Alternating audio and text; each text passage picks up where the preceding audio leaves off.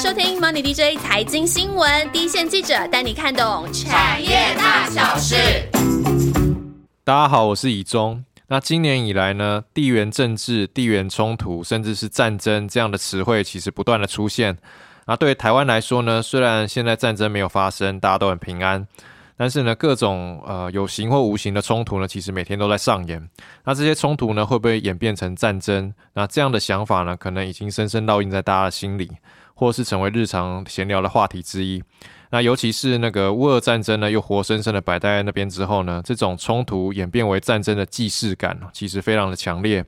那没有人希望会战争，也没有人想要战争。不过，在全球地缘政治冲突已经常态化的现在呢，两岸的政治紧张情势也持续的升高。那其实没有一个国家会当鸵鸟啦，就是假装现在是世界大同。那相反的呢，国防的自主化的重要性已经浮上台面了。那在这当中呢，也会为台厂的供应链带来更多的机会哦。那根据台湾行政院会所公布的二零二三年度中央政府总预算案，那总预算呢达到二点七二兆元。那在国防开支方面呢，整体的国防预算达到五千八百六十三亿元，占 GDP 的比率大约是二点四 percent。那跟去年相比呢，成长了十三点九 percent。那这是近年来的最高。那国防预算的增加呢，这让供应链出现了一些机会。由于呢，国防产业呢，其实它是属于比较利基型的产业了，那它分散在不同的记者手上，因此呢，今天呢，请到了两位啊同事来跟我们聊聊这个产业啊。那欢迎婉清跟银子。Hello，你们终于没有同时发出。那其实呢，我们在准备这个主题的时候呢。发现国防产业其实还蛮利基的，那很少有厂商的营收比重的贡献呢，几乎都来自国防啊。通常呢都是有很多其他的业务，那国防呢只是其中的一类，占比不是最主要的。不过呢，即便如此，这类的国防应用的厂商呢，这几年越来越频繁的在呃的区域冲突的事件之下呢，股价的联动性其实还蛮大的。从那个裴洛西事件来，就是裴洛西来台的这个事件，我们就可以发现了。那这次呢，我们有一样会分上上下两集哦。那上集呢，我们会来讨论几个国防产业正在形成的趋势。那下集呢，会针对营运体质比不错，而且明年的呃明年的营运呢有机会稳定成长的公司做深入的分析。那从产业的趋势来看呢，这边呢就会先来聊到，就是其实很久远的那个蒋经国时代就一直延续到现在的那个国建国造。那但是呢，国建国造呢其实有经历一些转折哦。那现在因为局势的关系，似乎又开始加速了吗？嗯，其实呢，蒋经国时代的时候，他就提出国建国造这样子的名词，所以其实你回去看，就是十大建设里面，我们也有一个叫做中船造船厂，那它就是台船的前身，这样。那其实中间这件事情好像没有那么被重视。那蔡政府上台了以后呢，当然因为种种因素啊，那国防需求成长其实是很大的。这样，那国建国造其实也在被落实当中。那其实我们回头去看国防资源这件事情啊，它是具有特殊性的。基本上政府就应该要以国内厂商有能力供应就不向外采购，那能量不足的部分呢，要辅导提升技术水准，这个两大原则去进行。那现在我们听见的这个国建国造意义，其实就在这里。那造船厂呢？其实他也有讲说呢，就是国家这个高阶舰艇呢，由国家自由厂商打造，其实是很多先进国家的共识。那台湾现在终于是在法规上啊、政策上啊全面落实这件事情。那目前以海军跟海巡署的大型舰艇规模来看，大概在三百三百艘左右。那每年如果更新二十艘左右的需求，再加上它预算当中，它会持续持续编列扩充船舰的规模。那对于这些台湾造船厂当中，它是有能力乘坐国舰的这些业者来讲呢，这样子的订单就是不缺的。嗯，对。那这次国建国造，外界其实很容易把焦点放在浅建国造这一件事情上面。浅建国造，对，就是潜水艇那一块的业务。但事实上，其实国舰的需求非常的多元，潜舰当然在作战当中它非常的重要，那它的造价也很高。那负责执行它的当然就是台船，就股票代号二二零八的台船。嗯，那其他的船舰，其实海巡署的舰艇从小的一百吨的到一千吨的大型的巡防舰、巡护船、搜救艇。加起来也有两百多艘，那这样子一个庞大的一个舰艇需求，其实也是国建国造订单当中很重要的组成之一。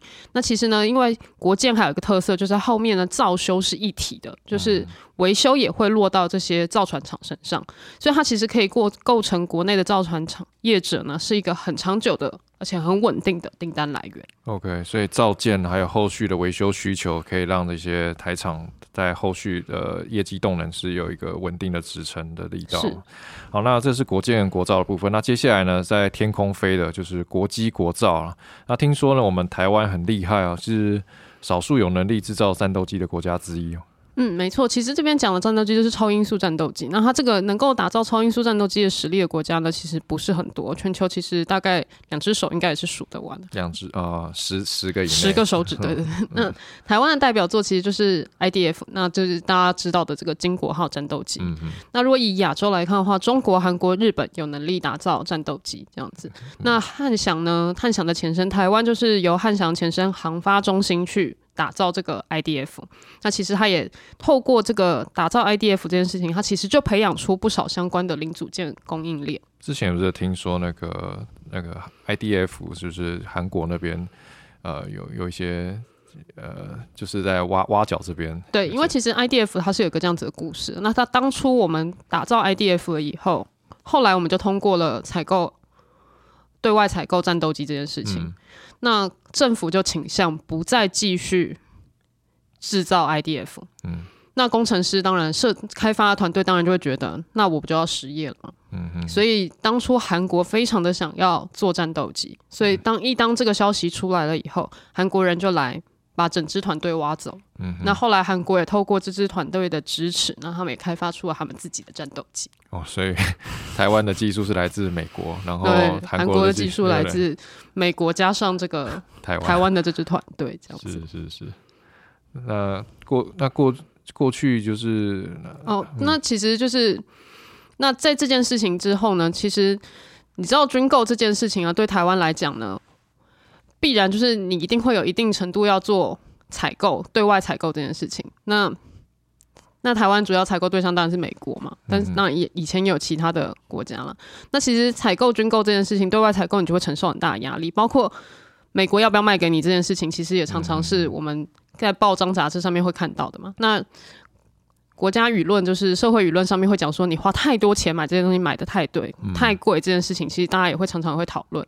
那军售案这件事情呢，我们其实没有办法避免，就是一定会对外采购，因为世界上大部分国家其实都要对外采购这件事情。但是你要怎么去看这件事情？就是你的国防实力从过去的对外采购到现在，你的国防的产品当中呢，它的零件的自制率能够提高，那这样子对你的产业发展来讲，其实它就是比较好的。这样，这是有改善的，所以自制率这件事情其实还反映反映了另外一件事情，就是除了你对外采购之外，你能够有一定程度的自制率，才代表你在实质意义上面来讲，你可以保卫你自己的国家，你不是所有东西都仰赖别人卖给你这样。那像这这样子这么多年这样发展下来啊，汉翔从它可以制造 IDF，然后它在高教机的这个产零组件的自制率提升这件事情呢，它其实。也养大了我们国家很多的供应链，这样子，像祝龙跟成田，它都是汉翔的高教机的供应链之一。OK，现在的自制率大概有到一有到一半以上吗？有，其实，在高教机呃第一次登场的时候，其实汉翔就有透露说，他已经把他们的自制率拉高到五十五 percent。那这这样等于就是可能扣除武器系统很多零组件，它都是来自台湾的。了解，所以现在的那个国呃，应该说那个国国际国造这边有差不多一半以上的自制率的能力啊。对。是，OK，那另外呢，其实还有一个趋势，就是所谓的工业合作案呢、那这工业合作案是什么呢？其实这跟军购案是有关哦。那我主跑的厂商有提到，台湾就是会其实会一直向国际的军火大厂添购武器嘛，这很正常。但是呢，政府呢又希望你除了单纯的这个买卖关系之外呢，也能够借此提升台湾本土供应链的实力啊，也就是刚刚讲的那个国防自主化嘛。所以因此呢，通常会由政府促成武器原厂以及台厂这三者之间的工业合作案，用鼓励在地零组件采购的方式呢，在添购武器之余，也能够提升在地国防供应链的实力。那这样的趋势呢，其实越来越明显了。是，其实这个回到刚刚讲讲呃对外采购这件事情，像我们空军，他就跟洛克希德买马丁买了很多战斗机嘛。那国内的供应链其实在它这样子的一个采购行为下面是有受惠的。那它的受惠程度反映在哪里呢？因为我们当初买 F 十六的时候，我们买的是 F 十六 A 跟 B 机型。那那个时候很多社会舆论就讲说，哦，美国真的卖他淘汰的飞机、淘汰的机型给我们。但他其实后来证明了它是包含了提升性能的升值方案，也就是我们现在所知的，就是 F 十六 AB 升级成 F 十六 V 的这个凤展专案。嗯那台湾就可以改造，把它手上的 F 十六呢改造成最新的机种。那这部分这个改造的工作呢，就交给了汉翔去进行。那当然，你也可以解读成成是美国把你一养两吃嘛，就又卖给你，再卖技术给你这样子，让你。但是你其实他把技术卖给你这件事情，你就拿到他的升级技术。那对洛克希德马丁来讲，他不是没有风险啊。那他怎么样？把这个技术交出去，那他为什么会愿意做这件事情？那当然还是回到他跟台湾的合作，这样。那现在呢，洛克希德马丁跟台湾合作也持续的在增加，包括汉翔成立了 F 十六的维修中心，那就落脚在台湾。那这也会让未来台湾的航航太技术呢，可以得到很多新的机会。那这就是我在工业合作这个实际案例上当中第一时间会想到的内容。嗯。刚刚那个婉清讲到那个洛克希德马丁哦，他是那个全球第一大的军火供应商哦。那我主跑的，然后他因为刚刚讲了那个工业合作案的趋势嘛，所以啊之后呢，除了那个一些。一些武器设备的一些维修升级的案件会由台湾的厂商来负责之外，然后呃也也也会有一些其他的品相，就是对台湾供应来说也会有一些其他品相的增加的机会。那其实我主跑的股票代号六八二九的千富精密呢，它就是拿到了很多的工业合作案。王婉清刚刚讲到那家国际大厂的精密零组件呢，千富精密就是有在供应他们。那厂商呢就有提到呢，因为区域冲突的疑虑其实一直在增加，那这些国际大厂的试单的动作呢，都有转趋积极的迹象哦。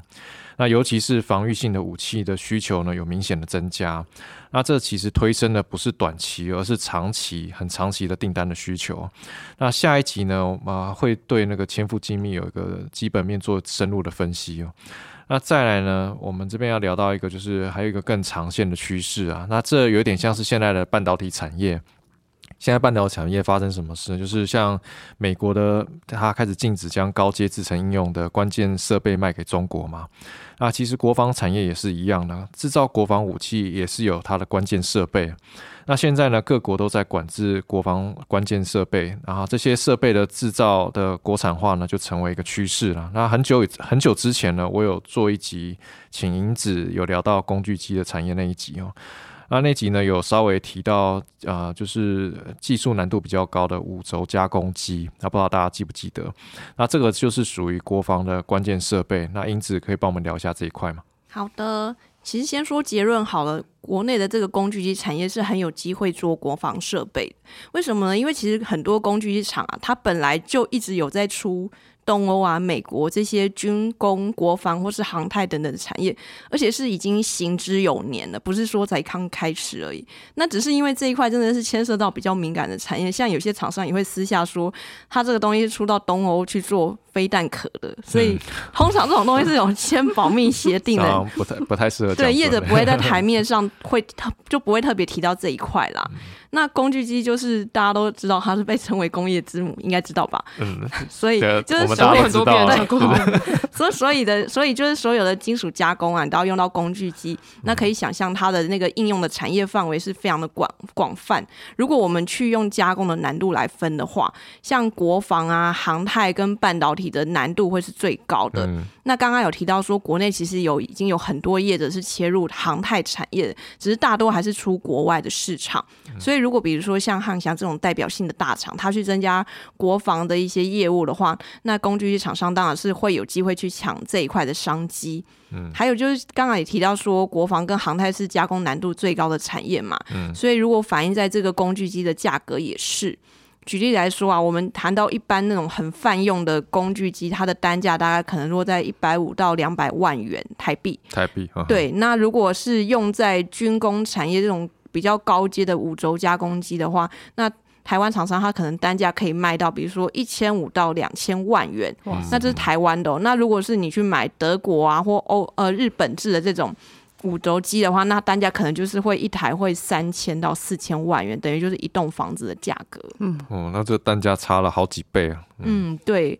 所以就是如果你卖十台的话，你可能今年的业绩就就保了嘛。是是对是，，那可是也提到说，刚刚有说这个，因为五轴机它它有个特性，就是它可以拿来做军工这些比较敏感的产业，所以它被归类是属于战略性的高科技产品，在全球都有这个出口的管制。那如果比如说你要出口到一些比较像伊朗跟北韩这些地区，就比较可能比较战乱、呃比较比敏感对，嗯都要先嗯事先申报。那也因为它这个五轴加工机的重要性，所以比如像是欧洲啊或日本这些在五轴机走的比较领先、比较先进的地区，他们也会很重视或是保护他们自己的关键技术。那像是比如说关键的零组件，就是像控制器这种东西。就知道说，可能现在目前都是在日本跟欧洲人的手上是比较垄断的，所以台湾厂商在发展这个五轴加工机，其实走的还蛮辛苦的。不过因为这是未来的一个趋势啊，所以其实很多大厂也是持续在投入这一块。那还有刚刚有提到说一些像半导体啊，或是一些风电这些产业的设备的国产化，或是零件的自制化的趋势。那其实台湾去发展国防产业走到后来，你也可以去期待设备国产化的商机，因为这除了是说我们自己本身的设备的自主化的考量之外，其实也是给台湾厂商一个很好的练兵的机会。那台湾有哪些厂商在这个刚刚讲的比较高端的这个五轴加工机是比较有机会有在发展的？嗯，刚刚就有提到说航太跟国防设备有一定的通用性嘛，所以如果我们用以这个航太产业或是它本身是有能力去做比较大型的工具机的厂商来说的话，像是成泰股号一五八三，然后还有它的子公司亚威股号一五三零，那还有这个东台集团，东台它的股号是四五二六，还有这个。龙泽科股号六六零九，他们都是国内算是技术很实力相对很坚强的工具机大厂。那先讲东呃陈泰好，陈泰他今年其实就已经有一个新的那个讯息，就是他在五轴加工机这一块啊，他已经在国内有一台的交货时机，而且就是交真的是国内非常有代表性的航太大厂。最大的哪一家？对 对，大家不能讲 好，然后也好提示应该也够了。对，他他的他因为刚才有说有保密协定嘛，嗯好，然后他的子公司亚威，他是做大型龙门机呐，是大型的设备，所以他的东西也是可以应用在航太啊、造船这些产业。那还有这个东台集团，然后它下面有不少的工具机的子公司，它的下面有一家叫荣田金机，是很很长，呃，应该说已经做这个航太跟国防这些高端的加工设备的市场做很久了。然后还有一家叫亚太金，它是专门做航太的，那它就是比较。有比较有名的，就是说它是少数已经切入北美这个飞机制造商的供应体系。那最后提到这个龙泽科，它其实做大型机也是非常有名的，像公司在风电跟航太，其实这些也都已经有交货了。不过最后要提醒一下，就是因为 工具机最近产业景气比较保守，那工具机我们通常是看它的新接单去反映它未来的营收。嗯那最近的新接单都是下滑的，所以明年工具机产业本身它的营收动能可能会比较保守。因为现在像之前有提到聊到工具机那集有有提到说他们的产业应用有很多是用来车用啊，那对现在车用看起来好像还还 OK 啊，为什么他们的看法会比较保守？对，就是如果你用车，汽车产业本身现在是需求大于供给嘛，因为缺车的状况还是很严重。可是因为工具机像这种设备啊，它就是比较是资本财的概念。嗯那通常你要带动营收有一个新增的动能，通常是比如说厂商要去扩厂，嗯或者说他去因为觉得不错，那他去加速他的设备的太旧换新，去提升效率，这种他营收才会堆叠，才会垫高。所以那如果是说大家看短期的未来这几年的那个景气是比较保守，那厂商在资本支出上可能就会往后延。所以这个可能就是说，你当然你手上还是会有一定的订订单，但你就不能期待说它营收会有一个比较爆发性的成长。OK，了解。好了，那其实这集呢提到国防产业的几个趋势正在形成哦，那帮大家整理一下，一个是国建国造，那有能力做这个业务的主要是台船；那第二个是国机国造，那台湾呢是少数有能力制造战斗机的国家之一啊，那汉翔就是代表厂商。那接下来呢是更为频繁的工业合作案的展开哦。那这个合作案呢有技术转移的意义在里面呢。那台湾的供应链呢，在未来有很大的机会能够透过这个接到更多的订单以及技术升级啊。那再就是关键设备的自主化。那工具机族群呢，不乏有潜力的厂商在里头。那尽管呢，工具机厂有有就是有跨很多不同的产业啊，受到景气呃不佳的影响，所以明年的工具机的工具机厂的看法呢，其实是比较保守了。不过呢，已经有厂商啊，它其实是有能力做到高端机种了。那未来国防自主化的过程当中呢，那其实机会呢会留给这些准备好的厂商啊。那我们下一集呢，会针对明年的呃展望比较正向，然后营运基本面比较好的国防供应链呢，做深入的介绍。那大家就不要错过了。那现在呢，就进入听众回呃回复听众留言时间。那这周呢，其实录影呃，在录影时间当下应该是礼拜十，哎，今天礼拜几啊？礼拜四，礼拜四。